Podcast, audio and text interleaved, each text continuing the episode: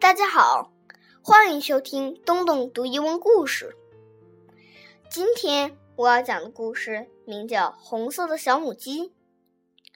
红色的小母鸡发现了几粒麦子，它想请它的朋友和它一起种麦子。可是它的朋友们愿意帮它吗？Let's find out. The little red hen. Once upon a time, there was a little red hen. She lived on a farm with a cat and a rat and a goat. One day, the little red hen found some grains of wheat. She went to ask the other animals on the farm to help her. Will you help me to plant the grains of wheat? she said. But the cat and the rat and the goat said, Not me. So the little red hen planted the grains of wheat all by herself. She watched the wheat grow taller and taller. Soon the wheat was ready to be cut.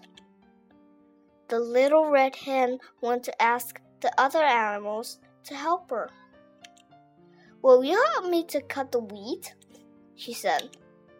But the cat and the rat and the goat said, Not me. So the little red hen cut the wheat all by herself.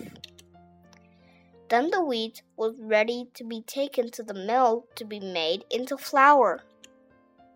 The little red hen went to ask the other animals to help her.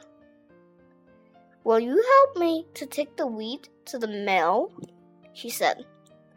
But the cat and the rat and the goat said, Not me.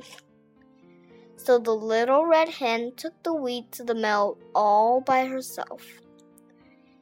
At the mill, the miller ground the wheat into flour. Now the flour was ready to be made into bread. The little red hen went to ask the other animals to help her. Will you help me to make the bread? she said. But the cat and the rat and the goat said, Not me.